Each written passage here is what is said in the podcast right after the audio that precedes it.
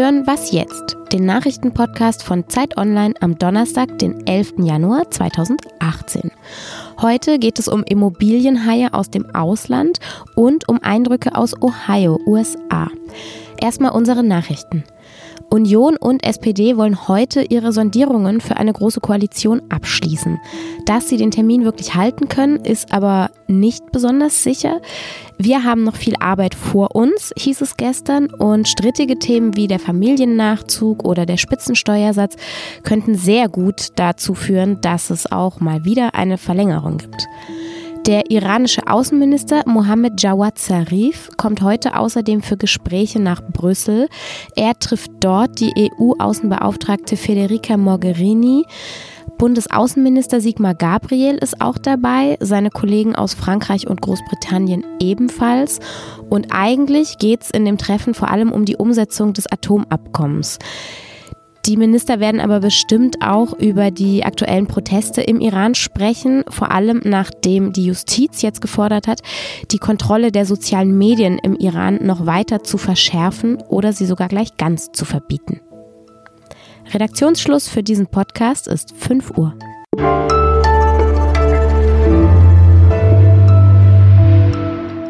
Mein Name ist Simon Gaul. Hallo.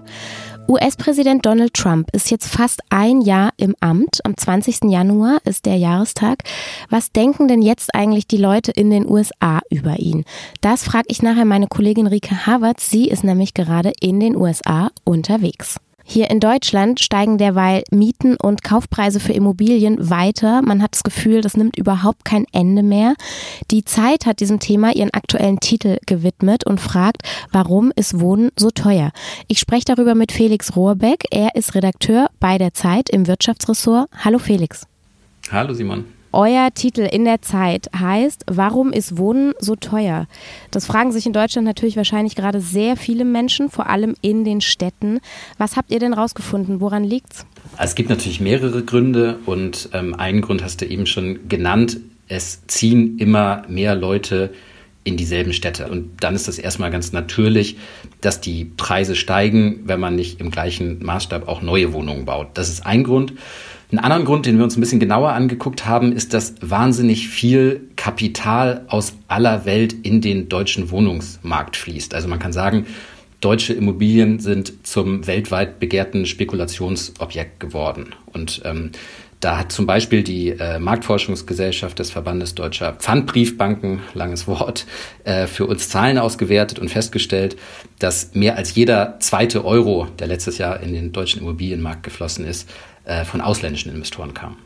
Wie genau funktioniert das? Also heißt es, dass jetzt alle Städte aufgekauft werden von Investoren aus USA und Schweden und Frankreich?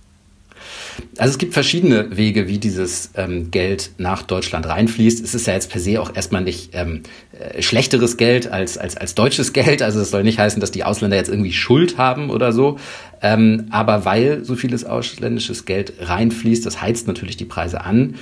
Und ähm, im letzten Jahr, nee, vorletzten Jahr muss man jetzt schon sagen, hat zum Beispiel der chinesische Staatsfonds äh, CIC auf einen Schlag 16.000 Wohnungen in Deutschland gekauft, in Rendsburg, in Kiel, in Köln und in Berlin. Und da läuft das häufig so, dass die die dann quasi, ja, wie so ein Fonds einfach aufkaufen. Ein anderer Weg ähm, sind börsennotierte Wohnungskonzerne, also zum Beispiel Vonovia oder die Deutsche Wohnen, das ist der größte Vermieter in Berlin. Und die sind eben einfach an der Börse gehandelt. Und wenn man sich anguckt, wer sind die größten Aktionärsgruppen dieser Konzerne, ähm, dann sieht man auch da, das sind amerikanische Pensionsfonds, ähm, das ist die norwegische Zentralbank, ähm, das sind Versicherungen und ähm, ja, die kommen eben auch oft aus dem Ausland. Und wenn jetzt nicht ein Fonds, sondern wenn jetzt wirklich ein ausländischer Investor Wohnungen besitzt, dann ist das eben auch was, was oft schwierig ist für die Mieter, oder? Also es ist eben ähm, ein reines Renditeobjekt. Man will Geld verdienen und alles, was dann irgendwie Arbeit macht, Handwerker beauftragen, sich um kaputte Regenrinnen zu kümmern und so weiter, ähm, das funktioniert oft nicht so richtig. Wie könnte man das wieder ändern? Also gibt es da überhaupt eine Möglichkeit oder ist das jetzt die pure Logik des Marktes und wir müssen uns damit abfinden? Na, es gibt schon ein paar Dinge, die die Politik tun könnte. Ähm, ein Punkt ist im Moment, ähm, normalerweise, wenn, wenn, wenn, wenn ich oder du äh, ein Haus kaufen, dann müssen wir Grunderwerbsteuer zahlen. Diese Investoren ähm, haben aber einen Trick gefunden. Und zwar kaufen die die Immobilie nicht direkt, sondern kaufen ein Unternehmen, äh, in das die Immobilie eingebracht wurde. Und ähm, momentan ist es so, ähm, dass man dadurch diese Grunderwerbsteuer umgehen kann. Das könnte die Politik schon unterbinden, also diese sogenannten Share Deals. Ähm, da kann man, ähm, da gäbe es schon Möglichkeiten, die zu unterbinden. Eine andere Sache ist, wenn man sich anguckt, wie die Anzahl der Sozialwohnungen in Deutschland sich entwickelt hat, dann ist das ein krasser Rückgang. Also in den 80er Jahren waren das noch knapp 4 Millionen.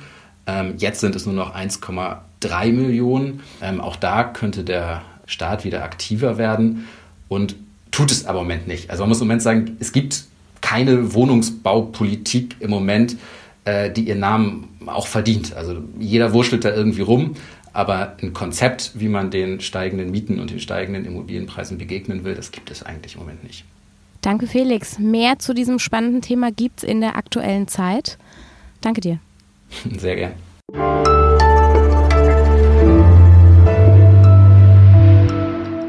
Und sonst so? Gestern habe ich gelesen, die Audiokassette ist zurück. Habe sofort an meine alten Mixtapes gedacht, die ich aus dem Radio aufgenommen habe und mir das genauer angeschaut. Und tatsächlich, die Kassette hatte ihr bestes Jahr seit 2012. Bestes Jahr heißt allerdings, es wurden 174.000 Kassetten verkauft. Das ist jetzt relativ gesehen dann doch nicht mehr so furchtbar viel, denn digitale Alben zum Beispiel haben die Leute 66,2 Millionen gekauft. Also von einer Rückkehr kann man jetzt nicht wirklich sprechen, aber zumindest verschwinden sie auch noch nicht komplett aus den Regalen.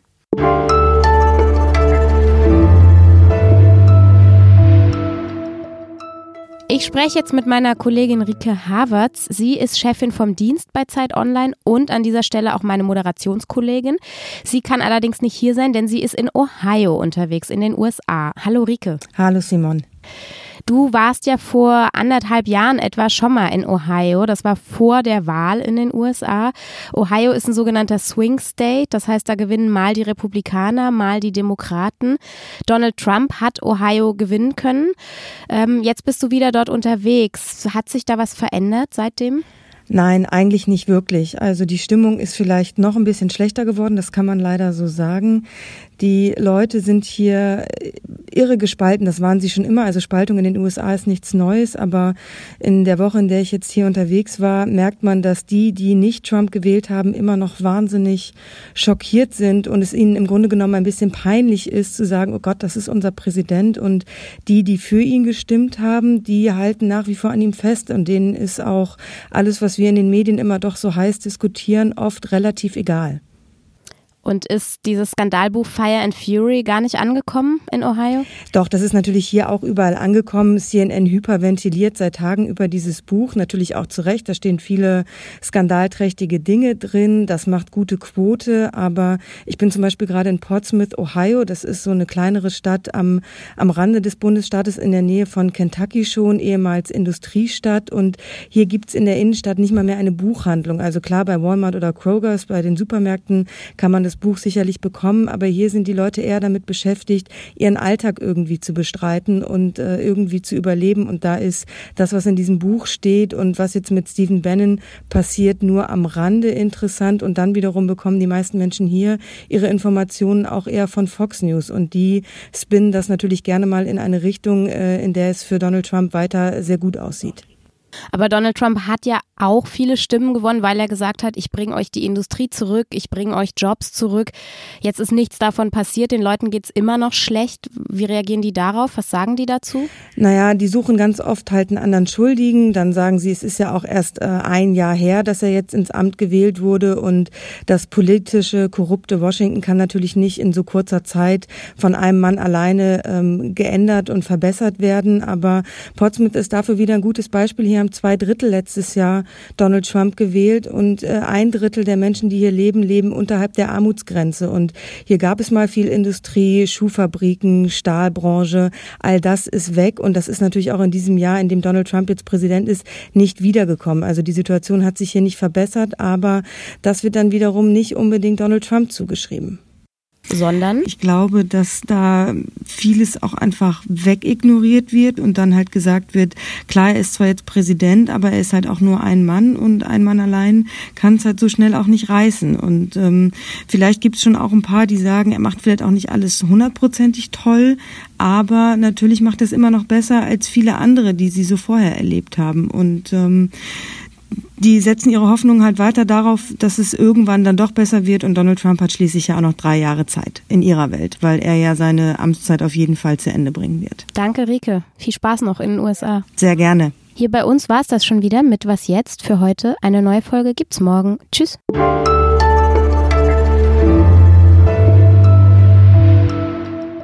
Hast du alles im Kasten? Äh, halbwegs.